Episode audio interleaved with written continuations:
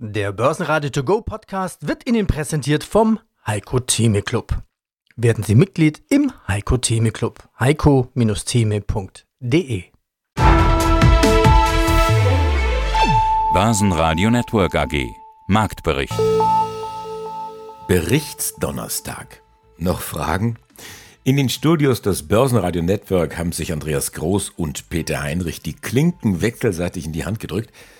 Es war ein anstrengender Donnerstag, ja, in der Tat, aber er war auch ungemein erhellend. Johannes Schmidt zum Beispiel, der CEO von Innus, erzählte mir auf Nachfrage, dass die Lage in der Wirtschaft deutlich besser ist als das depressive Geschreibe, was man in der Zeitung liest. Wir sollten mehr die Chancen sehen als die Risiken. Word. Und mit Heimo Scheuch, dem Chef von Wienerberger, hatte ich ein ähnlich persönliches Gespräch Tenor, wir müssen Bürokratieballast abwerfen und schneller mehr Wohnungen bauen. Mit Polytech und der Post hatten wir noch zwei weitere Big Player aus Österreich. Außerdem Mutares, PNE, All for One und bei 11880 wurden wir auch geholfen. Ausschnitte aus den Interviews in diesen Marktbericht und für die komplette Ladung bitte reinklicken bei börsenradio.de. Bei 15.996 Punkten blieb die DAX-Tafel stehen am Donnerstag. Ein freundlicher Tag also an der Börse, Tageshoch sogar knapp 16.060 Punkte. Die Inflation in den USA zwar wieder etwas höher, aber leicht unter der Schätzung. Und das reicht, um die Anlegerlaune wieder zu heben. 1% plus beim DAX und beim MDAX, freundlich auch der Start in New York. Die Unternehmen heute im Schnelldurchlauf. Versicherer waren gefragt am Donnerstag mit Allianz, Münchner Rück und Hannover Rück. Siemens und Siemens Energy mit den berühmten roten Laternen dagegen.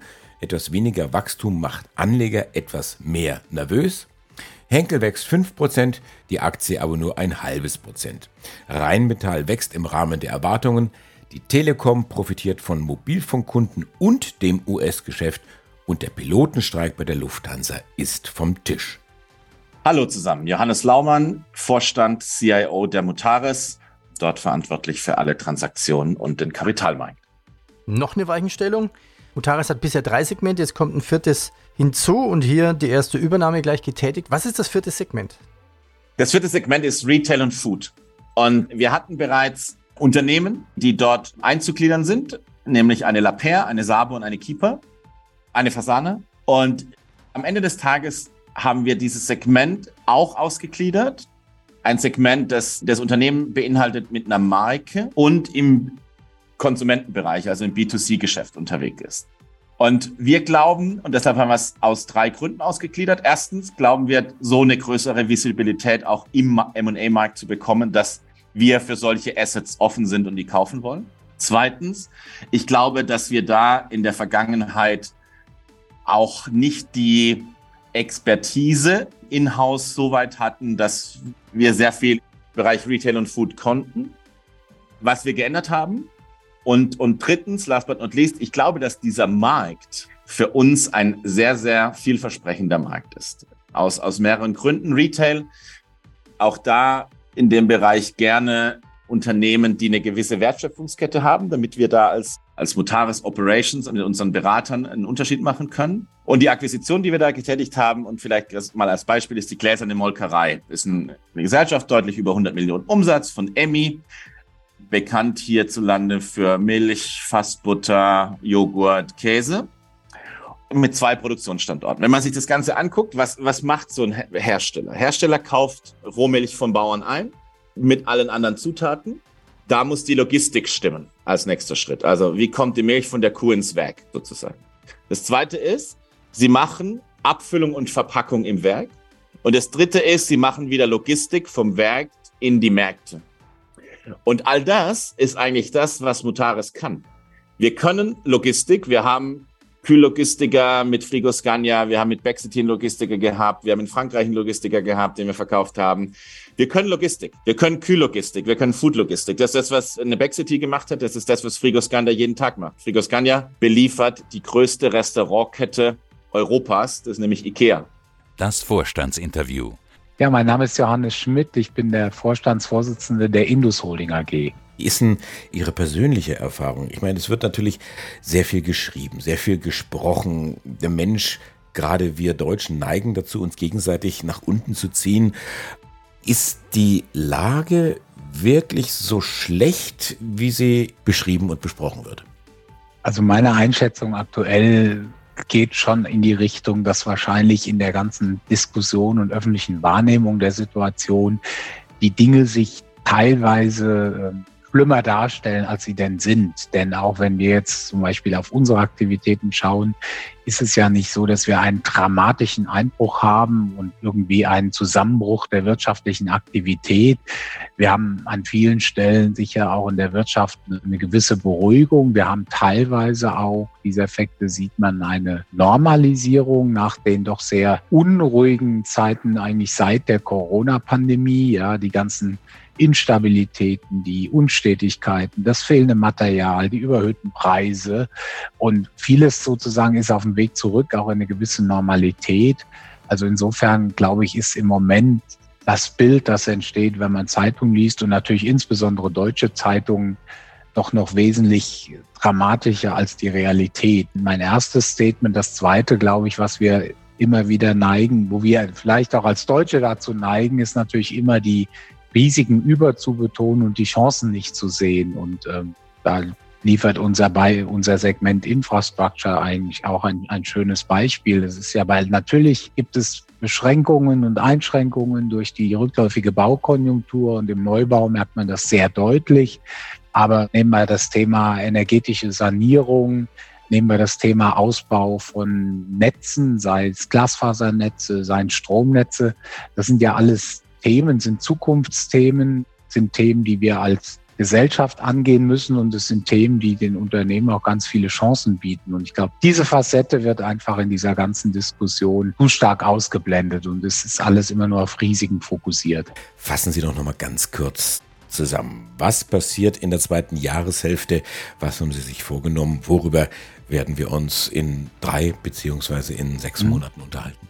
Erste Aufgabe wird natürlich sein, in diesem, wir sprachen davon, schwierigen, wenn auch nicht dramatischen wirtschaftlichen Umfeld natürlich die Beteiligung auf Kurs zu halten und sag mal, wie es klassisch so ist in Zeiten, wenn die Umsätze etwas langsamer laufen und die Absätze etwas zurückgehen, rücken die Kostenthemen viel stärker in den Mittelpunkt. Das wird natürlich ganz klar eine Aufgabe sein für die Holding.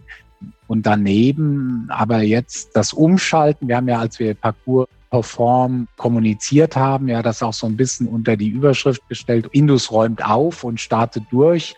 Ich sag mal, mit dem Aufräumen sind wir jetzt weitgehend fertig, ja. Und jetzt geht es halt um das Durchstarten und das ist natürlich insbesondere auch verknüpft mit dem Thema Akquisition, denn neben dem organischen Wachstum wollen wir auch immer wieder anorganisches Wachstum generieren. Und das ist sicher auch ein Thema fürs zweite Halbjahr, wo wir doch dynamisch in dem M&E-Bereich auch weiter vorwärts gehen wollen und, und sicher auch in diesem Jahr da auch noch zu einem interessanten Abschluss auf Portfolioebene zu kommen. Wenn Sie das ganze Interview hören wollen, dann gehen Sie auf börsenradio.de. Mein Name ist Markus Lesser. Ich bin der Vorstandsvorsitzende der PNE AG. Ich bin ja immer so ein bisschen auf der Suche nach Stories und Beispielen für die Aktionäre und Investoren, damit man das besser versteht. Wenn Sie jetzt in Ihre Pressemeldung schreiben, auch füllt sich die Pipeline von Windenergieprojekten auf See wieder mit 2500 Megawatt. Können Sie in diesen Satz ein bisschen übersetzen? Für uns mhm. plastisch machen 2500 Megawatt. Wie viele Anlagen sind es? Wo stehen die? Wie hoch sind die Türme? Wann werden die gebaut? Wie kommt man dahin und wie kommt der Strom zurück an Land? Ja, also natürlich, wir sind ursprünglich mal als Windkraftprojekteure gestartet und sind dann, haben gesagt, wir wollen Energy, Energy Solution Provider werden, also jemand, der Marktlösungen liefert, Marktlösungen für erneuerbaren Energiebereich. Deshalb haben wir also einmal Windprojekte und einmal Photovoltaikprojekte und im Windbereich unterscheiden wir die Projekte onshore, also auf Land und auf See. Und die Offshore-Projekte, die machen erst ab einer gewissen Größe Sinn, weil dann natürlich große Investitionskosten mit verbunden sind. Also in Vietnam 2000 Megawatt das wird voraussichtlich 15 Megawatt, vielleicht auch 18 oder 20 Megawatt Maschinen sein. Das weiß man jetzt noch nicht. Man wird das Größte nehmen, was zu diesem Zeitpunkt da ist. Wenn man das mit dem aktuellen 12 oder 15 Megawatt Maschinen, sagen wir mal 15 Megawatt, dann brauchen Sie natürlich einfach nur zu teilen, dann werden Sie sehen, wie viele Anlagen das sind. Ich habe es jetzt gar nicht auf dem Schirm, aber es sind sicherlich dann 100, was sind das, 100, über 130. Auf See braucht man nicht so große, große Türme, weil letztendlich der Wind unbeeinflusst ankommt. Und deshalb reichen auch niedrige Türme, aber man braucht Fundamente. Man braucht also lange, lange Strukturen unter See, 20, zwischen 15 und 30 Meter, 35 Meter. Und diese sind natürlich die Strukturen, die man unter der Maschine hat und am Meeresgrund verbunden sind. Und das sind natürlich dann auch große Tonnagen. Bei solchen Projekten, nur dass Sie ein Gefühl dafür bekommen, alleine solche Fundamente kosten, haben dann so Gewichte von 1800, 2000 Tonnen. Also nur, nur mal so, so ein Gefühl. Und die Rotordurchmesser, also das, was, was dann oben an Rotor von der Flügelspitze, der einen Flügelspitze bis zur anderen für den Rotorkreis sind, das ist dann ungefähr sind dann ungefähr zwischen 240 und 250, 60 Meter. Das wird das in Zukunft sein. Das heißt also zweieinhalb Mal ein Fußballstadion. Das sind also riesige Dimensionen. Heimo Scheuch, CEO der Wienerberger aus Österreich in Wien. Schauen wir mal, wie die Zahlen reagiert haben, also die Betriebswirtschaft auf die Umgebungsbedingungen. Der Umsatz geht zurück. Wir schauen uns hier das Halbjahr an. Umsatz geht zurück von 2,6 Milliarden auf 2,2 Milliarden. Das sind etwa 15 Prozent. Wie verteilt sich das denn auf die einzelnen Bereiche bei Ihnen? Grundsätzlich, wenn ich drei Bereiche herausgreifen darf, Zentralosteuropa, Westeuropa und Nordamerika. Nordamerika ist mehr oder weniger stabil. Das heißt, hier ist die, das wirtschaftliche Umfeld auch deutlich besser als in Europa. Westeuropa, leichter Rückgang im ersten Halbjahr, also nicht, äh, nicht sehr groß. Großer Rückgang in Zentralosteuropa, vor allem deshalb, weil diese Randwirtschaften um, den, um die Eurozone herum aus zwei Gründen leiden. Erstens haben die sehr hohe Zinssätze. Das heißt, wir reden hier von 15 bis 19 Prozent Zinssätze. Das heißt, das hat wirklich eine gravierende Auswirkung auf das Thema Bauen und Renovierung und Infrastruktur und zweitens Verfügbarkeit an Geld. Sie wissen, dass die zentral-osteuropäischen Mitgliedstaaten der EU dauernd in Diskussion sind mit der Europäischen Kommission hinsichtlich vieler Themen, was die Politik betrifft und hier natürlich auch zurückhaltende Förderungen im Kohäsionsfonds hinsichtlich Infrastruktur für Polen, für Ungarn und für andere Märkte in Zentraleuropa derzeit bestehen. Und das hemmt natürlich auch hier die Nachfrage. Wir haben sich jetzt zweites Quartal und erstes Quartal aufgestellt im Bereich Umsatz. Also wir hatten ja einen Umsatzrückgang schon im ersten Quartal beobachtet. War jetzt das zweite Quartal singulär betrachtet ein Lichtblick diesbezüglich oder hat so Nein, dieser Trend hat sich fortgesetzt im zweiten Jahr, der hat sich fortgesetzt. Das heißt, hier sind wir in der Tat jetzt konfrontiert mit einer längerfristigen Abschwächung der Märkte. Das sieht man auch sehr deutlich, weil und dass, wenn man in die Zukunft blickt, auch die Nachfrage an Bautätigkeiten, die Genehmigungen von Bautätigkeiten auch entsprechend rückläufig sind. Und das ganze Interview hören Sie auf börsenradio.de oder in der kostenlosen Börsenradio-App.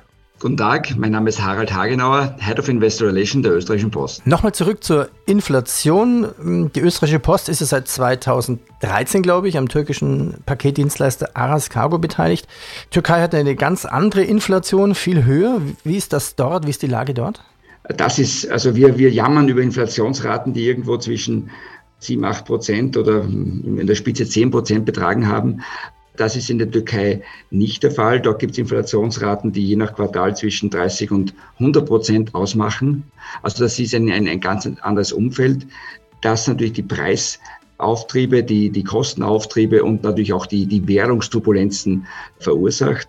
Und wir haben damit gewissermaßen ein bisschen Volatilität in die, in die Bilanzierung bekommen, ja, denn wir müssen in der Türkei alle Umsätze und alle Ergebnisse schlussendlich dann auf den letzten Kurs des Quartals umrechnen. Das kann es also, also quasi Verschiebungen und Abwertungen geben. Aber wir sehen auf der anderen Seite ganz deutlich, dass unsere Mannschaft, unsere, unsere Unternehmen in der Türkei dies sehr gut managt. Ja, die sind es gewohnt, dort Kostensteigerungen sehr rasch in deren Produktpreispolitik einfließen zu lassen und haben es schlussendlich geschafft, ein Paket Volumensteigerung in eine Umsatzsteigerung, auch in Euro, in eine Umsatzsteigerung und auch in einen, eine sehr gute Ergebnismarge von, von um die 10 Prozent umzusetzen. Das ist etwas, wo man, wo man umgehen lernen muss. Das kennen wir in, in Westeuropa nicht, die Inflationsraten, aber die türkischen Kollegen konnten das ganz gut managen. Da ist aber die Frage, lässt man so einen Gewinn in einem Land oder wird es dann letztendlich nach Österreich transferiert? Ne? Das ist ja auch eine solche Entscheidung. Richtig, und, und natürlich ist es das Gebot der Stunde, monatlich seine Cash-Bestände auch in, in Hard Currency zu haben. Denn man will ja auch in diesem Land dann irgendwann wieder investieren und dann ist es klug, wenn man größer 50 Prozent der Cash-Bestände auch in Euros oder in Dollars besitzt. Und allalong möchte man ja am Ende des Jahres auch eine Dividende aus diesem Geschäft erzielen und daher ist es auch dort klug, ständig einen gewissen Anteil oder einen größeren Anteil der Erträge in Hard Currency umzuwandeln. Börsenradio Network AG, das Vorstandsinterview. Hallo zusammen, mein Name ist Stefan Land, ich bin der CFO der All for One Group. Das ist natürlich einem Laien immer relativ schwierig zu vermitteln, was denn da im Grunde genommen die Problematik ist. Also der Laie, der hat hier sein, keine Ahnung, sein Handy und das updatet sich selber dann über Nacht und in der Regel läuft's dann auch. Das scheint ja in Ihrem Geschäft ganz anders zu sein. Ich habe da hin und wieder auch gehört und kann das nicht so ganz einordnen, dass Bestellungen auf einmal nicht mehr rausgehen, weil jetzt gerade hier migriert wird und da wird das neue äh, System eingeführt. Ist das wirklich so kompliziert oder sitzt das Problem manchmal dann vor der Tastatur? Wie können Sie mir als Leim das erklären? Mache ich gerne. Also ich bleibe erstmal bei Ihrem Handy und dann versuche ich den Sprung in die ERP-Welt. Ja? Wenn Sie auf dem Handy eigene Kontakte eingespeichert haben, dann wird es schon wieder schwierig, sie auf die SIM-Karte des neuen Handys automatisch zu bekommen, auch beim iPhone. Wenn Sie Applikationen von Banken drauf haben, werden Sie merken, dass zwar die Applikation drüben ist, aber Sie müssen sie trotzdem komplett neu einrichten wahrscheinlich aus Sicherheitsgründen.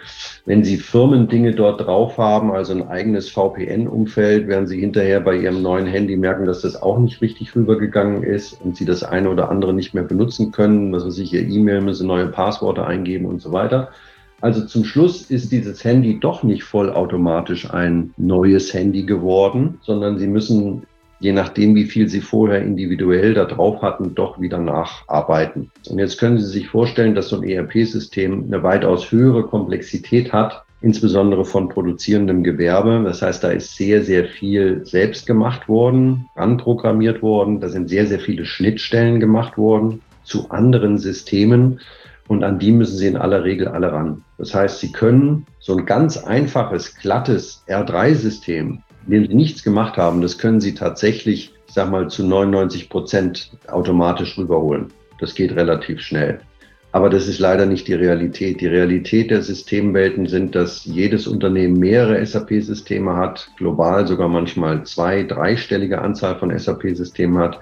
Jedes Unternehmen hat Schnittstellen zu anderen Systemen, die überarbeitet werden müssen. Und dann kommen wir erst in die Phase, in die Sie sagen, jetzt soll mein neues Handy auch noch benutzerfreundlicher werden. Das heißt, die Oberflächen sollen besser werden, die Prozesse sollen weiter automatisiert werden, die Arbeit für die, die auf der anderen Seite der Tastatur sitzen, soll user-friendly werden. Und dann kommen wir auch in dieses Thema Innovation rein. Das heißt, Sie können dann mit dem S4 HANA auch Prozesse weiter digitalisieren, automatisieren und auch benutzerfreundlicher machen. Das ist einer der großen Vorteile, die Sie auf S4 haben, wenn Sie drüben sind. Das heißt, es ist eben nicht so wie beim Handy, dass das neue Handy automatisch vorgegeben hat, wie der neue Prozess ist, sondern Sie kommen rüber und haben dann die Möglichkeit, Ihre Prozesswelt zu verbessern. Weil ja jedes Unternehmen einen anderen Prozess hat oder fast jedes und diesen Prozess dann auch gerne unterstützt weiter automatisiert haben möchte. Das ist bei der Benutzung eines Handys anders, weil jeder von uns benutzt das Handy zu 99 Prozent nach dem gleichen Prozess oder zu 100 Prozent. Und diesen Prozess können wir auch nicht ändern. Wir können WhatsApp nicht individualisieren. Aber ein ERP-System wird durchaus individualisiert, weil natürlich die Wertschöpfungstiefe des Unternehmens mit hoher Komplexität eine Vielzahl von unterschiedlichen Prozessen auch zeigt. Sie haben Lust auf das ganze Interview? Dann gehen Sie auf börsenradio.de oder holen Sie sich die kostenlose Börsenradio-App. Mein Name ist Christian Mahr, ich bin der CEO der 11880. Freue mich heute Morgen, mich auszutauschen und ein paar Fragen zu beantworten. Ja, Thema ist die Halbjahresbilanz bei der 11880 Solutions. Kurz die Eckdaten. Umsatz über 28 Millionen im ersten Halbjahr ist ein Plus von über 4 Prozent. Die Ergebnisseite auf Konzernebene positiv. 0,2 Millionen, aber rückläufig im Vergleich zu der halben Million im Vergleichszeitraum. Operativer Cashflow 0,7 Millionen ins Positive gedreht. Herr Ma, vielleicht zunächst allgemein gefragt, ganz breit gefragt, sind Sie zufrieden mit dem Geschäftsverlauf? Allgemein gefragt, allgemein beantwortet, ich bin sehr zufrieden, tatsächlich. Hört sich jetzt ein bisschen komisch an, weil wenn man sich jetzt blank auf die Finanzkennzahlen fokussiert und sich mal das EBITDA ansieht, dann sind wir im EBITDA-Bereich geschrumpft. Aber, das hatte ich auch in meiner Listenkraul vorhin relativ breit ausgeführt, wir drücken momentan extrem auf die Spaßbremse. Ja, auf die Spaßbremse bedeutet, wir haben den Wachstumskurs verlassen, konsolidieren momentan sehr stark und haben sehr, sehr stark das Thema Profitabilität und Nachhaltigkeit, also Nachhaltigkeit im Sinne von Finanznachhaltigkeit in den Fokus gestellt. Und da sehen wir vielleicht sogar etwas früher als erwartet sehr positive Tendenzen. Das kann man zum Beispiel sehen an dem verbesserten Cashburn, den wir dargestellt haben und sehen auch intern bei ganz wichtigen Kennzahlen für uns, und zwar bei den Kennzahlen Übergabe zu den Inkassodienstleistern von uns, über Zahlungs- oder Zahlungsausfälle, sehr, sehr gute Tendenzen, die uns sehr positiv stimmen. Schönen guten Tag, mein Name ist Markus Hoemer, ich bin CEO und COO der Polytech Holding AG. Kommen wir von den Zahlen hin nochmal zur Strategie. Sie sagten ja, Sie haben sich aufgestellt in den nächsten Jahren. Gehen wir mal so, wir können nicht alle durchgehen, aber vielleicht können Sie noch ein, zwei Highlights uns erklären. Im letzten Interview ging es um die Batterie, wo sie das Plastik drumherum machen. Also sie haben Bereiche wie New Mobility, Smart Plastic Applications, Truck Bus und Agriculture, dann Spezialserien zum Beispiel für Sport, Powertrain Solutions für Motoren, Battery Applications und Underbody Solutions. Hätten Sie ein Beispiel für uns, was Sie zum Beispiel jetzt neu produzieren, was wirklich sehr innovativ ist? Ja, wir haben einen Preis ja auch gewonnen in diesem Jahr, meine ich, war das, für den Unterboden für den Audi e-tron, wo wir einen hochinnovativen Materialmix verwenden, um die Batterie vom Unterboden her zu schützen. Das ist UD-faserverstärkter Materialmix, den wir in einem One-Shot-Verfahren verpressen. Ein Produkt das sehr einfach ausschaut von der Konzeption, vom Engineering her, aber einen extrem hohen Anspruch hat. Und wie gesagt, dafür haben wir mit Audi gemeinsam einen Innovationspreis erhalten. Wir haben generell das Thema Batterie, wie Sie sagen, und ich korrigiere, es ist nicht Plastik, es ist Kunststoff. Okay, ja, sorry, den Fehler mache ich immer wieder. Betonung auf Kunst. Wir haben die Kunst vollzogen, hier metallische Batteriegehäuse mehr und mehr in den Kunststoff hineinzuentwickeln.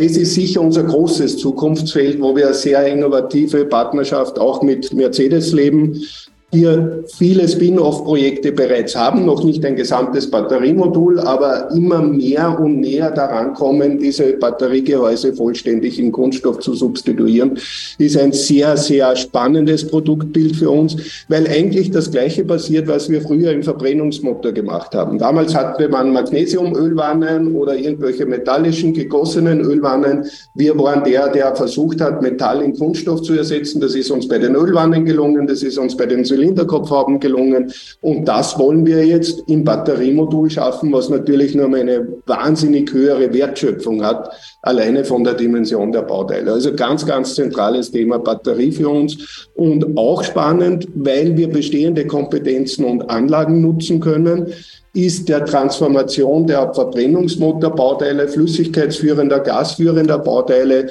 hinein in das Batteriemodul, in das batterieelektrische Fahrzeug, das genauso ein Thermomanagement braucht, das genauso Flüssigkeitsmanagement braucht und diese Komponenten in ähnlicher beziehungsweise identer Form wieder Verwendung finden, das in unserer Roadmap einfach eine Transformation, ein Recycling bestehender Anlagen und Engineering-Kompetenzen ist. Das würde ich einmal so ganz rund als die wesentliche Dinge setzen. Und daneben haben wir, Sie haben es angesprochen, Special Series Painted Exterior. Wir sehen doch, dass es viele Fahrzeugkategorien gibt im Supersportbereich oder Sportbereich, die gerade jetzt eine sehr hohe Nachfrage haben. Und wir sind auch überzeugt, dass es die weiterhin gibt. Ob die elektrisch betrieben sind, ist jetzt erstmal egal. Aber diese hochindividualisierten Supersport- oder Luxury-Fahrzeuge, das ist unser Fokus auch im Painted Exterior. Der Freitag dann überschaubarer mit diesen Gästen Uwe Ahrens von Altech, Konstantin Oldenburger von CMC und Sala Bomidi von IG. Ich bin Andreas Groß, die Stimme des Börsenradio. Ich wünsche Ihnen jetzt einen schönen Abend. Börsenradio Network AG Marktbericht.